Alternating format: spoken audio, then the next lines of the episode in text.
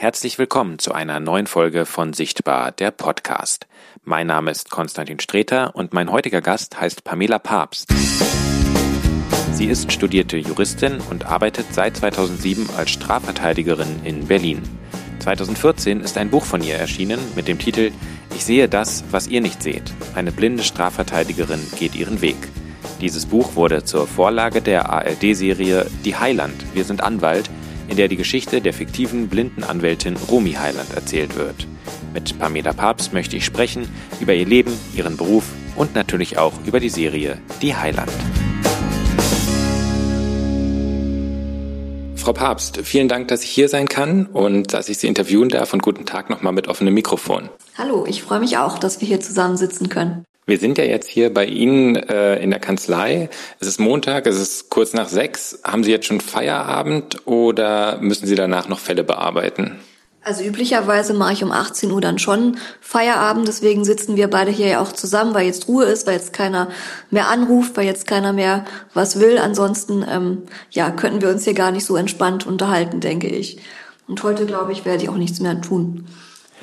Und äh, ist das ungefähr so, wie ist da so Ihr Arbeitsalltag? Könnten Sie sagen, wie viele Stunden Sie ungefähr arbeiten? Und könnten Sie davon vielleicht auch sagen, wie viele in der Kanzlei sind, wie viel ist im Gericht, wie viel ist auch im Gefängnis? Also üblicherweise, ähm, wenn ich im Büro anfange, fange ich um 8 Uhr an zu arbeiten und arbeite dann bis 18 Uhr von Montag bis Donnerstag. Freitags arbeiten wir von 8 bis 13 Uhr und dann setze ich mich meistens Freitagnachmittag nochmal einige Stunden hin und ein bisschen Samstagvormittag äh, setze ich mich dann auch nochmal hin ähm, ist so, dass ich eigentlich fast jeden Tag im Gericht bin.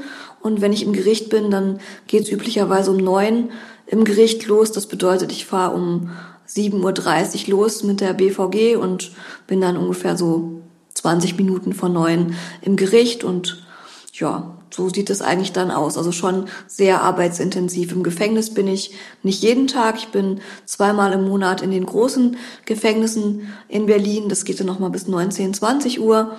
Und ähm, ja, so sieht eigentlich mein Arbeitsalltag aus.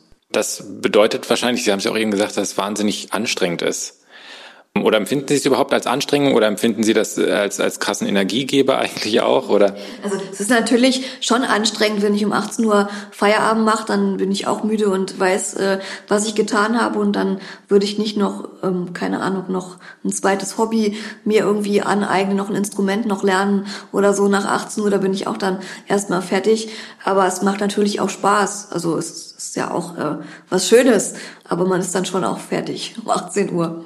Das Ganze würde ja wahrscheinlich nicht gehen, wenn man nicht ein enormes fachliches Interesse hat, also Interesse am Strafrecht und Interesse an Jura. Und wenn ich Ihr Buch richtig gelesen habe, oder das zieht sich auch sehr durch das Buch, dann ist das Interesse ja schon wahnsinnig lange vorhanden und ist ja eigentlich, glaube ich, auch immer geblieben. Also ich mache meinen Beruf super, super gern. Ich finde Jura ähm, ist was ganz Tolles sozusagen. Da im Hintergrund will jetzt doch noch jemand was von uns, aber den lassen wir jetzt einfach klingeln. Es ist jetzt geschlossen, das Büro. Ähm, ja, wie gesagt, ich mache meinen Beruf super gerne und ähm, ja, es ist einfach spannend und bunt und immer wieder viele Menschen, mit denen man zu tun hat. Und in der Tat, ähm, als ich elf Jahre alt war und das erste Mal in einer Rechtsanwaltskanzlei gewesen bin mit meiner Mutter und gehört habe, wie dieser Mensch gesprochen hat, dieser Rechtsanwalt, da habe ich gesagt, so möchte ich auch gern reden können wie dieser Mann. Und da hat meine Mutter gesagt, dann musst du Jura studieren. Und so hat es eigentlich mal angefangen und ging dann natürlich über die Jahre so weiter, über den ersten Gerichtsbesuch, als ich 15 Jahre alt war, wo ich dann auch völlig gefangen und, und äh, happy war, halt über die Situation im Gericht und da auch wieder gesagt habe, da möchte ich gern hin, das ist mein sehnlichster und größter Wunsch, da vorne möchte ich auch gern sitzen, so eine schwarze Robe möchte ich auch gern haben und diese Faszination, ähm, ja, die hat sich eigentlich bewahrt über die ganze, ganze Zeit. Wenn Sie sagen, Sie waren mit 15 dann im, im Gerichtssaal, was war der Hintergrund? Ähm, also der Hintergrund war, dass meine Cousine und ich damals ähm, dann auch Rechtsanwalt gespielt haben, nachdem ich da ja mit elf Jahren vom Rechtsanwalt zurückkam. Wir haben also unseren Dachboden dann zur Anwaltskanzlei umfunktioniert und meine Cousine und ich haben dann damals immer Liebling Kreuzberg gesehen. Ich sage auch ganz bewusst äh, gesehen. Viele Leute sagen immer, wie kannst du denn sagen, du hast fern gesehen, wenn du ja sehr schlecht sehen kannst und ich auf dem Bildschirm ja eigentlich gar nicht sehe. Aber ich benutze die Wörter eben so, wie andere andere Menschen auch. Und so haben wir halt Fernsehen gesehen und dann war bei mir halt der Wunsch, dass ich gesagt habe, ich möchte auch mal ins Gericht, ich möchte mir das auch mal live äh, anschauen, wieder anschauen und ähm, ja, haben wir dann auch gemacht, sind dann mit meiner Mutter ins Kriminalgericht gefahren nach Berlin-Moabit und haben dort beim Amtsgericht in einer Strafsache gesessen und zugehört und zugeguckt. Ja.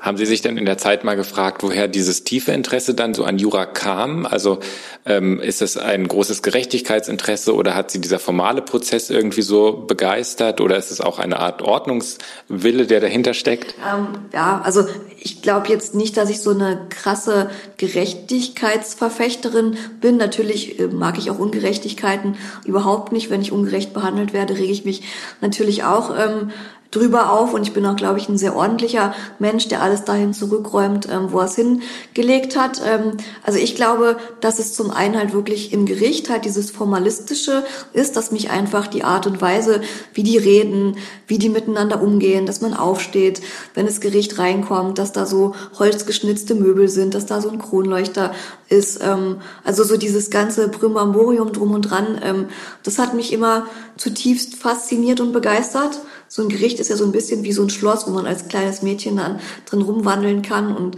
große Treppen und so. Das ist schon, ist schon cool. Und zum anderen ähm, hat mich, seit ich irgendwie zurückdenken kann, hat mich immer irgendwie Krimi äh, fasziniert. Also ich habe mir als kleines Kind immer gewünscht, dass mein Papa auch äh, Kommissar bei der Kriminalpolizei ist und war immer ganz traurig, dass mein Vater nicht Kommissar bei der Kripo ist. Inzwischen bin ich darüber weggekommen, sozusagen, aber das hat mich immer auch irgendwie begeistert und ich sage immer, als ich drei war, war der Verkehrspolizist noch mein heimlicher Held und es hat sich dann mehr so in Richtung Kriminalpolizei gewandelt. Wenn sie das machen, was ich mache, dann kann man eben auch den Krimi wirklich lebendig werden lassen. Dann lernen sie die ja alle kennen, die Mörder, die Räuber. Die erzählen ihnen dann auch, wie sie das gemacht haben, wie sie geraubt haben, wie sie die Beute versteckt haben, wie sie auf der Flucht waren, wie der Hubschrauber sie verfolgt hat und sowas alles. Das ist natürlich schon spannend. Da sitzt man sozusagen in der, in der allerersten Reihe. Das würde mich auch gleich noch sehr interessieren, wie Sie das im Gerichtssaal so erleben. Aber das wussten Sie ja dann wahrscheinlich auch schon damals, bevor man dann so in den Gerichtssaal darf, muss man ja noch durch das Studium durch. Allerdings, genau, ja. Und jetzt ist ja das Jurastudium ziemlich hart und es hat ja viele verschiedene Facetten, also sowohl die Vorlesungen, die Hausarbeiten, die Klausuren, das große Abschlussexamen. Wie haben Sie die Studienzeit erlebt und wie sind Sie da so durchgekommen? Ja, genau. Also es ist ja so, ähm, eigentlich fing es ja sogar noch einen kleinen Schritt äh, vor an, weil klar war ja, dass ich, ähm, nachdem ich dann da im Gericht war, natürlich nicht sofort da loslegen konnte, erstmal in die Schule gehen musste, weiter auch erstmal ein Abitur ablegen musste. Das waren ja auch noch alles Dinge, die vorher noch erledigt werden mussten, sozusagen. Aber dieses äh, im Gericht gewesen zu sein, hat mir halt einen unglaublichen Auftrieb ähm, erstmal gegeben. Also ich war auch eine gute Schülerin davor schon gewesen, aber man kann wirklich sagen, dass seit diesem Tag im Gericht wirklich äh, Halbjahr für Halbjahr meine Noten immer um, um äh, 0,1 sozusagen nach oben äh, gegangen sind. Also wirklich so ein richtiger ähm, Schub sozusagen, klares Ziel vor Augen, nur noch vorwärts, vorwärts, vorwärts, immer rückwärts, nimmer äh, sozusagen, ja. Und ähm, dann war natürlich total klar, als das Abi dann in der Tasche war und es losgehen konnte mit dem Studium, ähm, dass ich mich da natürlich unsagbar drauf gefreut habe, ähm, auf dieses Studium und ein bisschen was natürlich auch schon wusste durch diese ganzen Gerichts- äh, Besuche, die sich dann noch angeschlossen haben und so. Und ähm, so die ersten Tage äh, hatte ich so das Gefühl, meine Hirnwindungen, die müssen erstmal so ein bisschen geweitet werden irgendwie und es muss alles erstmal so ein bisschen so eingeschliffen werden. Also die ersten paar Tage, wenn ich aus der Vorlesung kam, hatte ich das Gefühl, man hat mir irgendwie auf den Kopf geschlagen oder so, ja. Ähm, und so im Laufe so der ersten zwei Wochen hat man sich dann aber auch so an diese Art und Weise zu denken eben auch ähm, gewöhnt und ähm, ich fand es vom ersten Tag an spannend, ich fand es bunt, ich hatte Bock drauf. Also ähm, auch wenn es natürlich hart ist und man viel lernen muss und viele Stunden da zubringen muss und wirklich viel Input ähm, auch hat, aber ähm, es war, gab wirklich keine einzige Sekunde, wo ich dran gezweifelt habe, dass das nicht das ist, was ich machen will. Wie haben Sie denn die Hausarbeiten und Klausuren dann gemeistert? Ähm, also es war so, dass ich ähm, erstmal ähm, zu meinen Professoren hingegangen bin und erstmal ähm, einfach denen auch gesagt habe, was ich was ich brauche oder was ich möchte, ähm, weil in der normalen Welt unter Sehenden trägt einem ja keiner einfach was hinterher, sondern man muss schon ja als behinderter Mensch sagen, was will ich, was brauche ich und dann klappt das auch. Und äh, ich habe denen also gesagt, dass ich eine Schreibzeitverlängerung benötige. Ich habe also dann ein Drittel mehr Zeit bekommen. Ich habe die Klausuren aufgrund der Schreibzeitverlängerung am Lehrstuhl geschrieben in einem separaten Raum, mal komplett alleine, mal saß jemand vom Lehrstuhl mit daneben und ich habe sie auf meinem Computer geschrieben. An diesem Computer ähm, ist eine Breilzeile angeschlossen, sodass der Computer das, ähm, was er sozusagen zeigt, auf dem Bildschirm in Blindenschrift anzeigt und ich hatte meine Gesetzestexte dann eben in digitaler Form, so dass ich die dann auch wiederum auf dem Computer dann lesen konnte und auch den Aufgabentext dann in digitaler Form ähm, auf dem Computer, so dass ich ihn dort lesen konnte.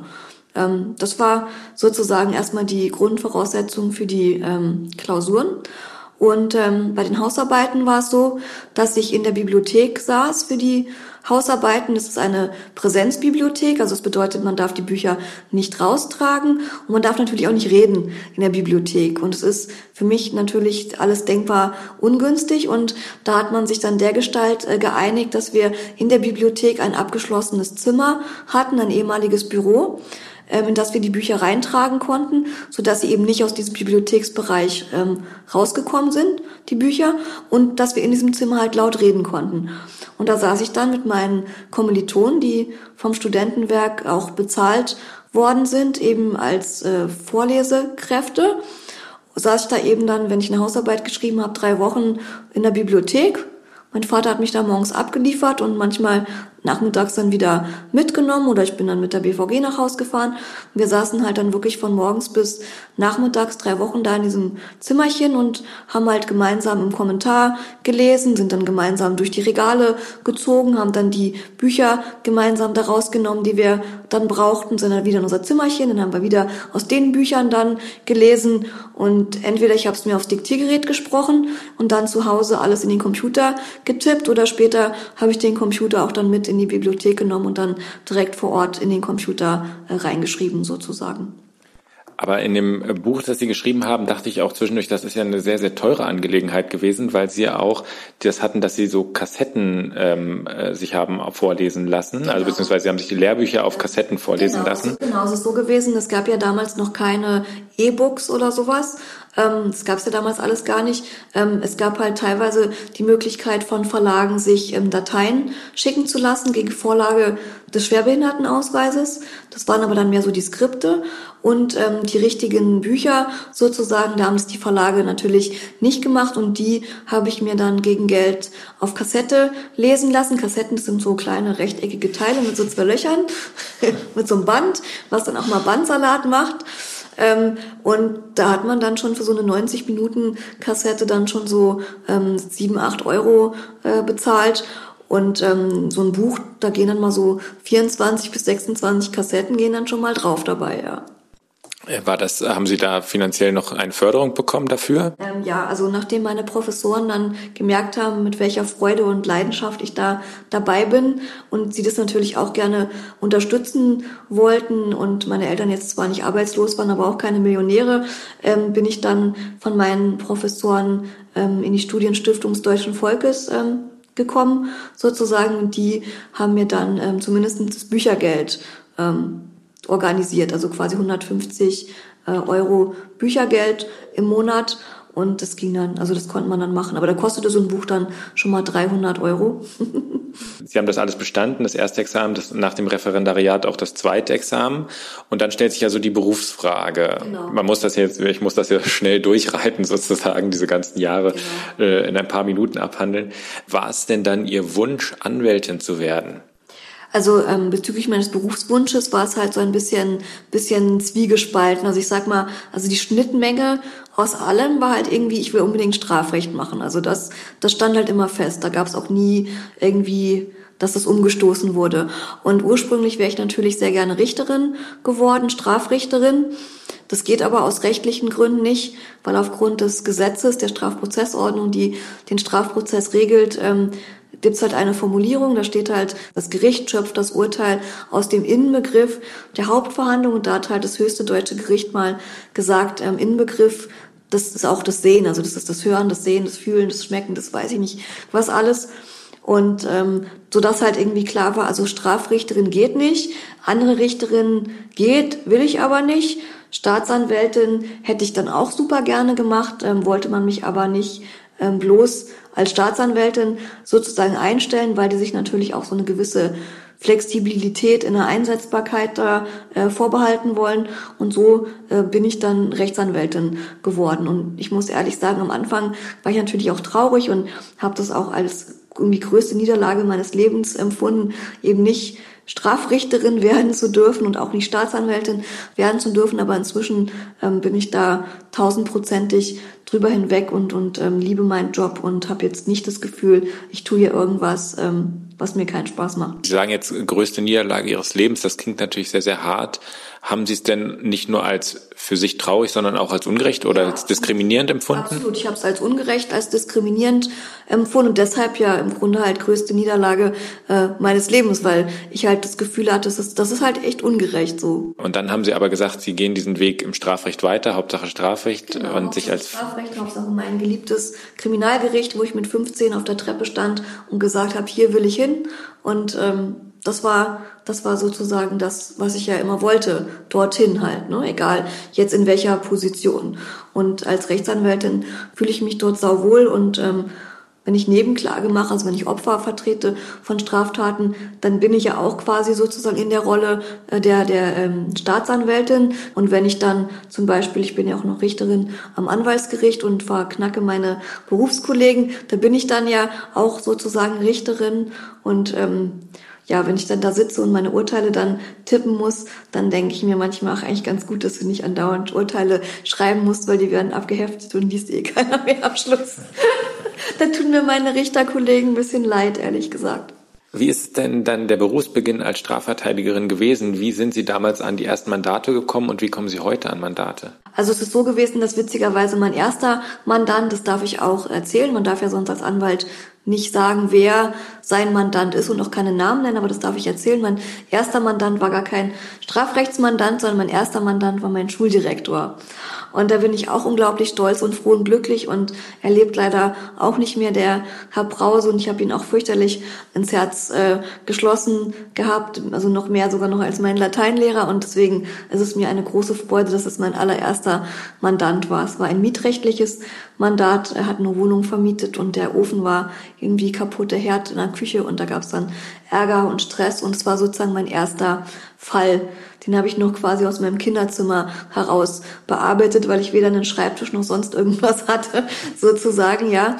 Und meine ersten strafrechtlichen Fälle hatte ich dann so ein, zwei Monate später. Die habe ich dann einfach von Richtern aus dem Gericht, die mich aus meiner Ausbildung kannten, quasi als sogenannte Pflichtverteidigung dann ähm, übergeholfen bekommen. Also in bestimmten Fällen, wo der Staat eben dafür sorgen muss, dass jemand einen Anwalt hat ähm, und der Betroffene keinen Anwalt benennt, dann bestellt der Staat sozusagen einfach irgendeinen Rechtsanwalt.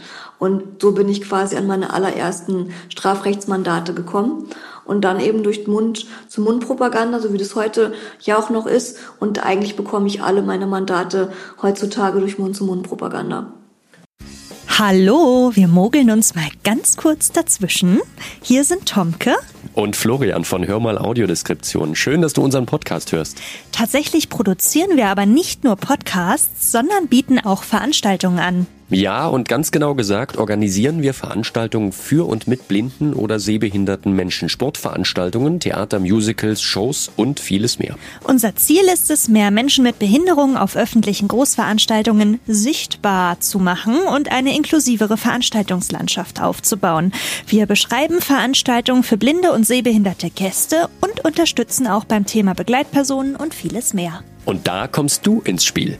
Wenn du nämlich selbst eine Veranstaltung planst oder als Besucherin oder Besucher über Veranstaltungen informiert werden möchtest, die wir beschreiben, dann empfehlen wir dir unseren Newsletter. Den kannst du auf unserer Website www.hörmal-audio.org slash Kontakt abonnieren. Hör mal mit OE geschrieben, ganz wichtig. Und noch einfacher ist es, uns direkt zu schreiben, zum Beispiel per E-Mail an veranstaltungen.hörmal mit oe-audio.org. Wir freuen uns, von dir zu hören und jetzt geht's weiter mit der Folge. Was braucht man denn für Eigenschaften, um eine gute Strafverteidigerin zu sein? Weil was mir als erstes aufgefallen ist, als ich mal ihren Namen bei Google eingegeben habe, sind, ähm, da gibt es ja immer rechts diese Bewertungsleiste mhm. und dass sie wahnsinnig gute Bewertungen haben. Okay, ich habe ehrlich gesagt meine Bewertung noch nie angeguckt. Also ich, ich habe natürlich ein gutes Google-Ranking, aber das liegt einfach daran, dass es halt viele Zeitungsartikel, viele mediale Auftritte von mir gibt. Deswegen bin ich halt bei Google ganz weit oben, ohne einen Cent dafür zu bezahlen. Ja, was muss man haben? Also ich denke, also wenn ich jetzt so überlege, für was mich meine Mandanten auch so loben, ähm, also ich denke, man sollte empathisch sein, also man sollte sich sozusagen irgendwie gut auf die Leute einlassen und irgendwie ein Gespür ähm, dafür haben, äh, was, was die wollen, was wichtig ist, wo, wo denen der Schuh drückt. Man sollte die irgendwie auch trösten können oder vielleicht auch mal irgendwie über den Arm streichen können, sagen, ey komm, kriegen wir irgendwie hin oder so. Also man sollte halt irgendwie in der Lage sein, auf der einen Seite Nähe auch aufzubauen zu den Leuten, aber auf der anderen Seite muss man es natürlich auch professionell machen. Also man muss die Leute sich professionell quasi auf Abstand halten. Also ich duze die zum Beispiel auch grundsätzlich nicht, meine Mandanten oder so, ähm, aber trotzdem quasi irgendwie zu, für die da sein, ein offenes Ohr halt haben. Und ähm, man sollte ehrlich mit denen sein. Also man sollte halt sagen, passen Sie auf, ich kann Ihnen kein konkretes Ergebnis verkaufen. Sie wollen zwar sich gerne ein Ergebnis von mir erkaufen, um Ihre Seele zu beruhigen, um ruhiger schlafen zu können, aber ich sage dann immer, ich kann ja den Leuten noch nicht das Wetter verkaufen. Also das, denke ich, ist wichtig und ja, man muss einfach Lust drauf haben, man muss es einfach gerne machen. Ich glaube, die man dann spüren, ob man es gerne macht oder ob man denen nur das Geld ähm, aus der Tasche ziehen will und die Leute ihnen eigentlich am Hintern vorbeigehen sozusagen, ja. Als Strafverteidigerin hat man ja auch oft eine Art Rechtfertigungszwang in eigener Sache, weil ja viele Leute auch immer fragen, wie man solche Personen verteidigen kann. Ähm, gerade diese härteren Delikte, Mord, Raub, äh, Sexualdelikte und so weiter. Gibt es eigentlich ein Delikt, äh, wo Sie sagen, das würden Sie nicht verteidigen? Ähm, also da werde ich ja ganz oft danach ähm, gefragt nach sowas. Und ähm, bevor ich die Frage sozusagen ganz konkret beantworte, äh, was ich zum Beispiel jetzt nicht machen würde, äh, versuche ich den Leuten eigentlich immer zu sagen, dass es ja in den meisten Fällen auch gar nicht darum geht, die Leute sozusagen ihrer gerechten Strafe zu entziehen. Das darf ich auch gar nicht. Ähm, in den meisten Fällen weiß ich halt, dass die richtig Dresche kriegen werden, sozusagen auch vom Gericht. Ne? Ähm, aber es ja trotzdem darum geht, alle Aspekte, die für den Fall halt wichtig sind, irgendwie da einzubringen. Und das wissen ja die Leute manchmal selber nicht, so was wichtig ist. Also wenn jemand drogensüchtig ist, ist es wichtig, das einzubringen zum Beispiel, weil das Gericht muss es wissen. Ne? Oder wenn man andere Probleme halt hat, psychischer Art, das Gericht muss es wissen. Und das ist ja mein Job sozusagen. Mein Job ist ja nicht, die Leute in dem Sinne ihrer Strafe ähm, zu entziehen, zumindest in den meisten Fällen. Es gibt natürlich auch Leute, die sind unschuldig und werden auch dann freigesprochen oder sitzen hier und sagen, sie sind schuldig und wollen aber nicht verurteilt werden und fragen mich, wie wahrscheinlich. Das ist aber, das ist ja eher der seltenere Fall. Und jetzt wieder zurück zu der eigentlichen Frage.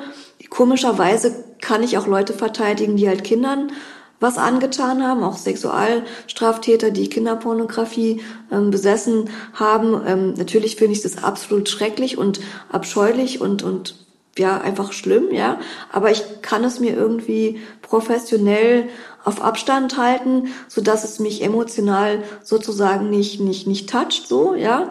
Vielleicht auch, weil ich den Vorteil habe, dass ich diese Bilder halt nicht sehen muss, nicht sehen kann. Also ich glaube, das ist eine Gnade in dem Punkt, ja. Wohingegen alles, was mit Tieren zusammenhängt, wo Leute Tiere gequält haben, verletzt haben, das will ich überhaupt gar nicht. Und jetzt gibt es manchmal Leute, die sagen, ja, ist dir ein Tier mehr wert als ein Mensch? Also darum geht's ja gar nicht. Das eine, davon kann ich mich abgrenzen emotional und von dem anderen kann ich mich emotional nicht abgrenzen. Das, das toucht mich dann einfach. Dann sitze ich da, dann muss ich weinen und so und das, das kann ich einfach nicht.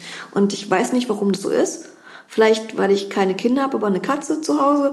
Weiß ich nicht. Aber ich kann nur berichten, dass es so ist, wie es ist. Wie ist denn Ihr Verhältnis zu den Mandanten? Merken Sie, dass das auch immer von einer gewissen Zuneigung geprägt ist oder ist da, äh, bauen Sie überhaupt irgendwelche Gefühle gegenüber den Mandanten auf? Ähm, also es ist ja so, dass viele Mandanten die kennt man ja wirklich schon ja viele viele Jahre, also teilweise genauso lange, wie man diesen Beruf schon macht, so ne.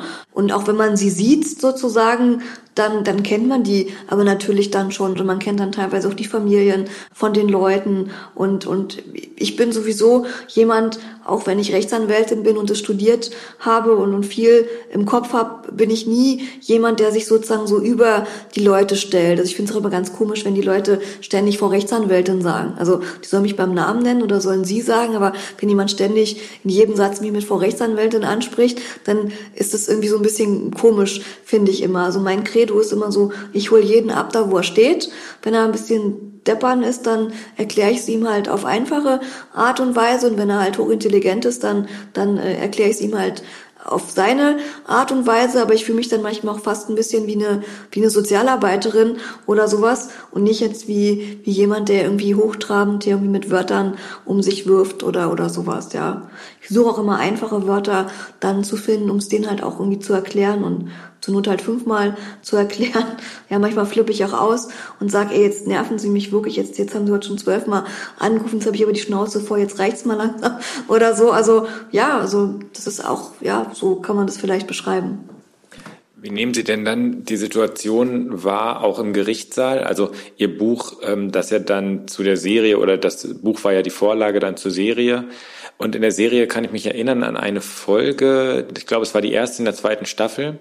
Da gibt es eine Szene, wo ähm, der ein Kollege oder es war ein Staatsanwalt, ich weiß es nicht mehr genau, sich eine gewisse Freude daraus macht, dass die Anwältin die blind ist, ähm, die Akten nicht von alleine findet und er sie ihr genau so hinlegt, dass sie die Unterlagen nicht ganz genau ja, findet. Ja. Haben Sie das Gefühl, dass Sie vor Gericht sowohl von Ihrem Mandanten oder von den Kollegen oder den Staatsanwälten oder den Richtern in irgendeiner Art und Weise anders wahrgenommen werden? Also ich, also die, die sagen einem es natürlich nicht irgendwie jeden Tag oder so, aber ich habe schon auch ab und zu die Situation, dass auch die Richter zu mir kommen und dann auch mal sagen, Mensch, sie finden es total toll, ähm, was ich mache und und also ich weiß dass die halt von mir wissen, dass ich zuverlässig bin, dass ich ähm, denen gegenüber auch ehrlich bin. Sozusagen, wenn ich denen gesagt habe, ich bringe die Akte Montag vorbei, dann kommen die auch Montag wieder zurück oder so. Ja, also ich weiß, dass die mich sehr schätzen einfach und dass die auch wissen, ähm, dass ich meine Mandanten gut behandle, sozusagen. Ganz am Anfang meiner Tätigkeit haben sie sich natürlich ein bisschen Sorgen um mich gemacht, hatten auch ein bisschen Angst um mich, dass vielleicht die, die Mandanten mir was tun könnten ähm, oder so oder mich auch hintergehen könnten, mir was wegnehmen können oder mich irgendwie austricksen könnten oder so. Aber jetzt inzwischen haben die gemerkt, dass ich mich da, mir da auch nicht die Butter vom Brot äh, nehmen lasse, sozusagen. Und, und ja, wie gesagt, also ich weiß, dass ich von denen, die da arbeiten, sehr geschätzt werden, dass die jetzt nicht hinterm Rücken auf mich zeigen und sich lustig machen über mich oder irgendwie sowas oder so. Geht bei Ihnen ähm, ein vertrauliches Gespräch mit dem Mandant, ist das ein kleines bisschen schwieriger. Ich habe nur mal mir die Situation vorgestellt, wie es wäre, wenn im Gerichtssaal jemand denkt, dass Sie vielleicht gar nicht merken, dass jemand irgendwie in der Nähe ist und der dann Vertraulichkeiten mitbekommt. Ja, also ich, ich hatte zum Beispiel, ähm, ich hatte, also ich versuche das natürlich auch immer so darauf auf zu passen. Ich habe auch immer so ein bisschen das Gefühl, dass auch die Richter und Staatsanwälte so ein bisschen drauf aufpassen, dass die zum Beispiel sagen, ja, wir gehen jetzt mal alle raus oder so und lassen sie jetzt mal hier mit dem Mandanten allein oder dass die sagen, ich soll mal in das Nebenzimmer gehen mit demjenigen oder so. Also da habe ich immer so ein bisschen das Gefühl, bevor die mich vor die Tür schicken, ähm, gehen die dann eher raus, so was sie bei einem anderen Anwalt vielleicht nicht machen würden, so ne. Also gucken schon auch, wie man das vielleicht am besten so regeln könnte. Und das süßeste Erlebnis äh, mit einem Richter äh, was ich mal hatte, war folgendes, ähm, dass der Mandant mit mir vorm Saal stand und der Mandant mit mir geredet hat und äh, der Mandant ähm, irgendwie was, was Bier erzählen wollte. Und dann kam der Richter und rief schon mehrere Meter vorher, rief er schon, Vorsicht, Vorsicht, der Richter kommt. Und ich fand das so nett irgendwie. Und ich habe dann später zu ihm mal gesagt, dass ich das irgendwie unheimlich nett und konstruktiv fand, dass er auf diese Idee gekommen ist, mich quasi vorzuwarnen, dass er gleich an uns vorbeilaufen wird. Ähm, und ich habe ihm dann später gesagt, wissen Sie, im ich hätte jetzt in dem Moment gar keine Kritik an ihrer Person geäußert gegenüber dem Mandanten, sage ich, weil ich gar keine Kritik an ihn habe.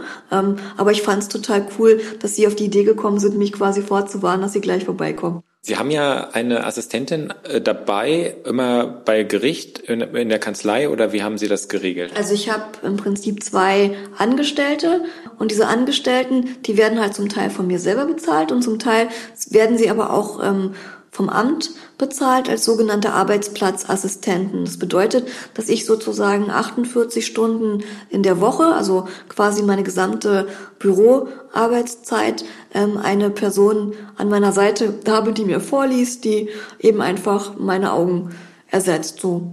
Und die dann eben auch mitgeht ins Gericht und wenn ich in Deutschland anderswo verteidige, was ich auch sehr gern tue, mit mir auch reist und gegebenenfalls auch dann übernachten muss und sowas alles. Gibt es ein ganz klares Aufgabenfeld, was die Assistentinnen haben? Gibt es was, wo sie klar sagen, das kann ich im Gericht sein, das kann ich auf jeden Fall nicht? Wenn ich jetzt zum Beispiel eine große Gerichtsverhandlung habe, wo sehr, sehr viele Beteiligte sind, dann nehme ich sie halt gern mit, damit ich überhaupt weiß, ähm, wann bin ich dran. Wenn ich zu einem Gericht muss, wo ich nicht häufig bin, nehme ich sie mit, damit sie einfach den Weg für mich ähm, absolviert. Oder wenn ich weiß, da wird gebaut, dann sage ich, ach komm, da will ich jetzt nicht alleine gehen, dass wieder die Baustelle dann irgendwo wieder woanders als letzte Woche Woche. Da möchte ich auch gern, dass sie mitgeht. Ansonsten, wenn wir wissen, wir schauen zum Beispiel ein Video, nehme ich sie natürlich mit, damit sie mir das Video dann ähm, beschreiben kann im Gerichtssaal. Oder wenn ich weiß, es wird darum gehen, irgendwelche Schriftstücke ähm, herauszusuchen in der Verhandlung, dann nehme ich sie auch mit, damit sie sich durch diesen Papierwust da durchwuseln kann. Also immer wenn ich halt weiß, dass es Dinge sind, wo die Augen halt zwingend benötigt werden sozusagen. Ne? Aber wenn ich jetzt eine Verhandlung habe, wo ich den Mandanten kenne, wo ich weiß, der spricht mich morgens an, wo ich weiß, der legt zum Beispiel nur ein Geständnis ab und erzählt dann da zwei Stunden aus seinem Leben und so, da gehe ich dann auch schon alleine, weil da muss ja jetzt keiner weiter mit dabei sein. Sie haben ein Buch geschrieben, das hat den Titel ähm, Ich sehe das, was ihr nicht seht. Meine Frage, die ich sofort dann hatte, als ich das Buch, ähm, als ich den Titel gesehen habe, was sehen Sie, was die anderen nicht sehen? Genau, also es ist so, dass man ja erstmal, das tun übrigens meistens auch Journalisten, immer erstmal denken, ich sehe was, ähm, was andere nicht sehen und dann geht's halt so ein bisschen in diese Richtung, ich könnte hören, ob andere Leute lügen oder die Wahrheit sagen. Es geht dann so ein bisschen ins Übersinnliche. Ähm, was natürlich so nicht ist. Also ich denke, dieser Titel, der soll eigentlich ähm, darauf hinweisen, dass man wahrscheinlich das wahrnimmt, was alle anderen Menschen auch ähm, wahrnehmen, so dass, nur dass man es halt mit anderen Sinnen wahrnimmt und dass man vielleicht eher drauf achtet, sozusagen. Also der sehende Mensch ist ja oft sehr abgelenkt dann auch, weil er, wenn er sich mit jemandem unterhält, noch nebenbei aus dem Fenster guckt, zum Beispiel. Das fällt ja bei mir alles weg oder ähm, dass halt Gerüche oder ähm, Geschmäcker oder Untergründe unter den Füßen, dass das halt oft eben auch ausgeblendet wird, weil das Sehen halt so der vorherrschende Sinn sozusagen ist. Also ich glaube, dass man so, so das vielleicht am besten ähm, interpretieren könnte. Der Untertitel des Buches ist ja, eine blinde Strafverteidigerin geht ihren Weg. Genau. Und Sie sind ja die erste von Geburt an blinde Strafverteidigerin. Genau, so haben Sie viele Rückmeldungen bekommen von anderen Personen, die im juristischen Bereich arbeiten, die auch blind sind? Oder haben Sie das Gefühl, dass Sie da auch, ich sag mal, als Einzelgängerin noch unterwegs sind? Also ich krieg dann und wann tatsächlich auch mal E-Mails ähm, von sehr hochgradig sehbehinderten Rechtsanwaltskolleginnen äh, vor allem interessanterweise, die noch mehr sehen als ich. Also ich sehe ja ungefähr so ein Prozent. Und äh, die Kolleginnen sehen meistens weit mehr als ich, also so 20 bis 30 Prozent und äh, verstecken das aber. Und ich kann es nicht verstecken, weil ich laufe mit einem weißen Stock äh, rum sozusagen und, und kann halt auch die Schriftstücke so nicht mehr lesen und so. Also ich, ich kann es gar nicht verstecken. Und die äh, finden es dann ganz toll und fragen mich dann auch teilweise noch nach so ein paar Tipps und Tricks äh, und so und, und fühlen sich auch ermutigt, äh, das dann vielleicht nicht mehr zu verstecken oder so, ja. Gehen wir einmal kurz weiter ähm, von dem Buch, weil ja dann irgendwann wahrscheinlich ein Anruf kam, dass das Buch verfilmt werden soll oder als Serie gestaltet wird. Ähm, genau, also es ist so gewesen, dass nachdem das Buch ja ähm, erschienen war, dann eben auch die ähm, Agentur, die sich quasi um die Vermarktung des Buches gekümmert hat, ähm, ja natürlich auch ein eigenes Interesse daran hat, auch ähm, die Filmrechte sozusagen unter Dach und Fach zu bringen. Und äh, diese Agentur hat dann sich sozusagen quasi um die filmische äh, Vermarktung gekümmert. Und bei dieser Gelegenheit ist eben der RBB, also ähm, Rundfunk Berlin-Brandenburg, auf den Plan getreten. Und äh, dazu muss man wissen, dass der RBB halt damals auch als Senderfreies Berlin-Liebling-Kreuzberg eben im Abendprogramm hatte. und die wollten eben wahnsinnig gerne wieder eine Serie im Abendprogramm, also ab 20.15 Uhr. Und die Rumi Heiland, äh, also meine Serie, äh, die Heiland, äh, Wir sind Anwalt, äh, mit der Hauptfigur Rumi Heiland, ähm, ist sozusagen für den RBB seit Liebling Kreuzberg die erste Serie wieder im Abendprogramm. Wie hat denn Ihre Mitarbeit an der Serie ausgesehen?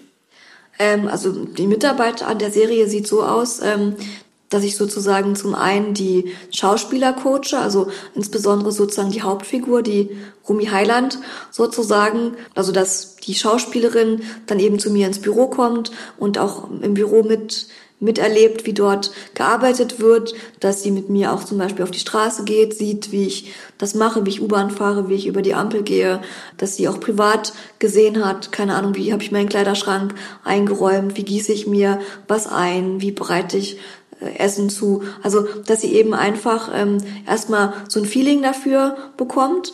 Ähm, dann ist es so, dass ähm, die Drehbuchschreiber sehr engen Kontakt zu mir haben und mich natürlich ganz viele blindenspezifische Sachen fragen, wie würdest du das und das machen? Und mich aber auch viele juristische Sachen fragen. Wie könnte das ablaufen? Wie könnte das in der Gerichtsverhandlung ablaufen? Wann würde Romi ähm, dies und jenes so und so machen? Würdest du das so machen oder eher andersrum? Also sowohl auf der juristischen Ebene als auch auf der blindenspezifischen Ebene bin ich für die sozusagen in allen Lebenslagen Ansprechpartner. Sind Sie zufrieden mit der Serie? Doch, also ich liebe, ich liebe die Serie sehr und ich weiß auch, dass viele blinde und sehbehinderte Leute die Serie sehr lieben, weil sie alle sagen, es sei halt wirklich eine realistische Darstellung auch einer blinden Person, ohne dass diese Person plötzlich irgendwelche übersinnlichen Fähigkeiten bekommt, aber auch ohne, dass sie jetzt gänzlich irgendwie hilflos ähm, ist und mit ausgestreckten Armen und schwarzer Brille durch die Gegend läuft. Das ist ja auch unser Credo übrigens gewesen. Wir haben gesagt, äh, Sonnenbrille kann jeder.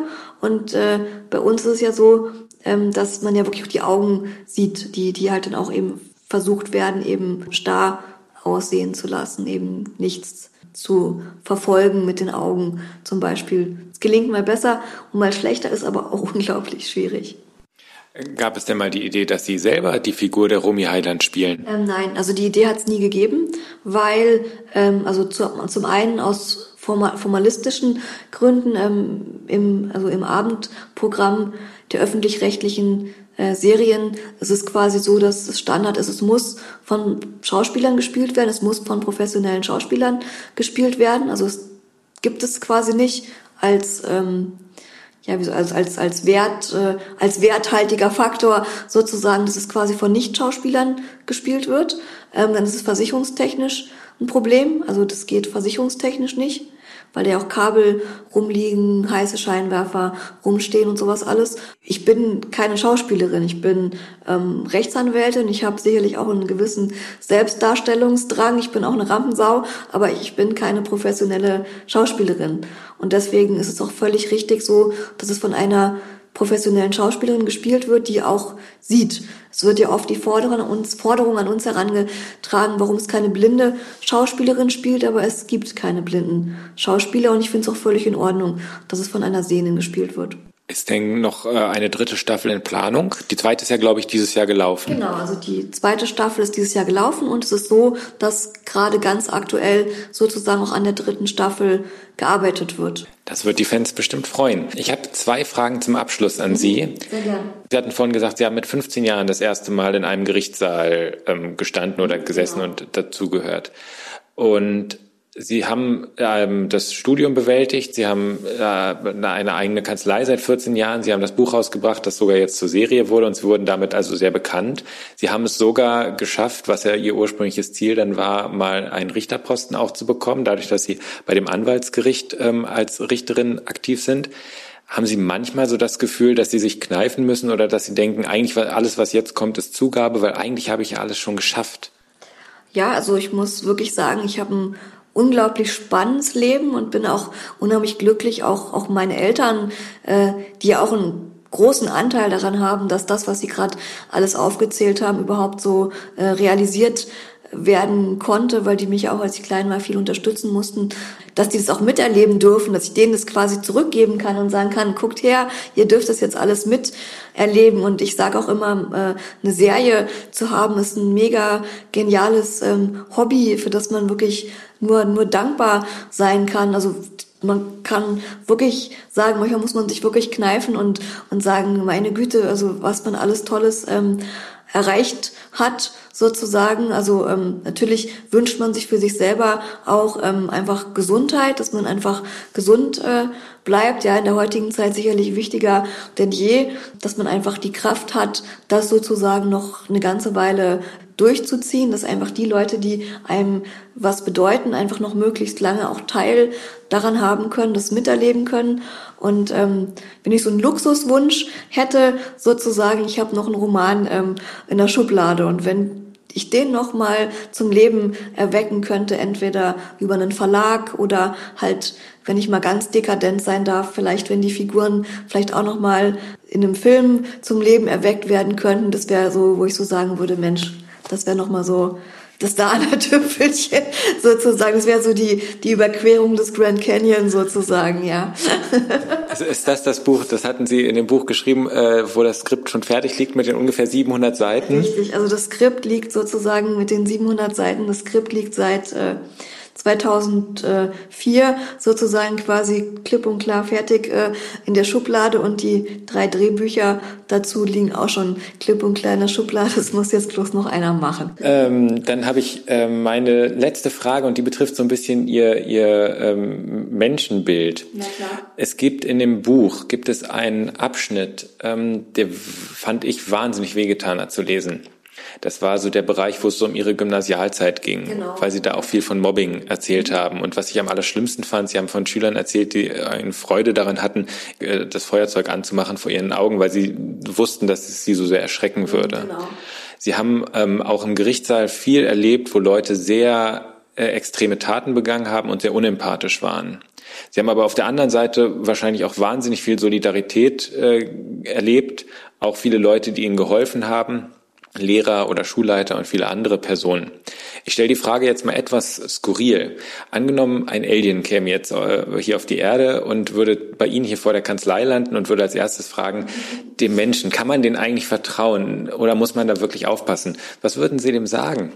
Also ich bin eigentlich grundsätzlich ein Mensch, der, so auch im Alltag, ja, der eigentlich den anderen Menschen grundsätzlich auch erstmal einen Vertrauensvorschuss gibt, trotz der schlechten Dinge, die ich auch ähm, erlebt habe, sozusagen, weil ich einfach denke, dass das, was da passiert ist, auch viel damit zu tun hatte, hatte in welcher Altersstruktur die waren, 14, 15, ja, da waren die einfach irgendwie völlig bescheuert und haben irgendwie ihren Platz ähm, in der Gesellschaft gesucht und, und ähm, haben einfach irgendwie gar nicht weiter gedacht. Und ich bin ein Mensch, ich kann trotzdem anderen Menschen vertrauen und muss ich ja auch. Also wenn ich morgens in den Bus einsteige und ich frage, welcher Bus ist das, muss ich darauf vertrauen, dass der, der mir antwortet, mir nicht die falsche Busnummer sagt. Also nur so als ganz banales Beispiel. Und deswegen bin ich nach wie vor ein Mensch, der anderen Menschen vertraut. Also natürlich bin ich nicht, nicht doof. Also wenn jemand sagt, äh, ich bringe Ihnen das Geld morgen früh mit zum Gericht und wir haben aber vereinbart, er soll es mir ins Büro bringen und er bringt es mir nicht, dann gehe ich nicht hin. Also da bin ich auch nicht blöd und lass mich von dem verschaukeln so, ja. Aber grundsätzlich bin ich ein Mensch, der nach wie vor anderen Menschen Vertrauen entgegenbringen kann. Das ist ja ein schöner letzter Schlusssatz. Dann danke ich Ihnen ganz herzlich für das Interview. Es war sehr, sehr interessant und dann wünsche ich Ihnen alles Gute, privat und beruflich und vor allem gesundheitlich. Ja, vielen lieben Dank und danke für das schöne Gespräch. Das war Pamela Papst, Strafverteidigerin aus Berlin, zu Gast bei Sichtbar, der Podcast. Empfehlen möchte ich euch noch das Buch Ich sehe das, was ihr nicht seht, erschienen im Herder Verlag, und die Serie Die Heiland, die regelmäßig in Programmen der ARD und in der ARD Mediathek zu sehen ist. Wir von Hörmal Audiodeskription sind jederzeit offen für Themenvorschläge und für Feedback. Schickt uns gerne eine Mail an sichtbar.hörmal-audio.org, Hörmal mit OE geschrieben. Mein Name ist Konstantin Streter. Vielen Dank fürs Zuhören. Bis zum nächsten Mal. Tschüss.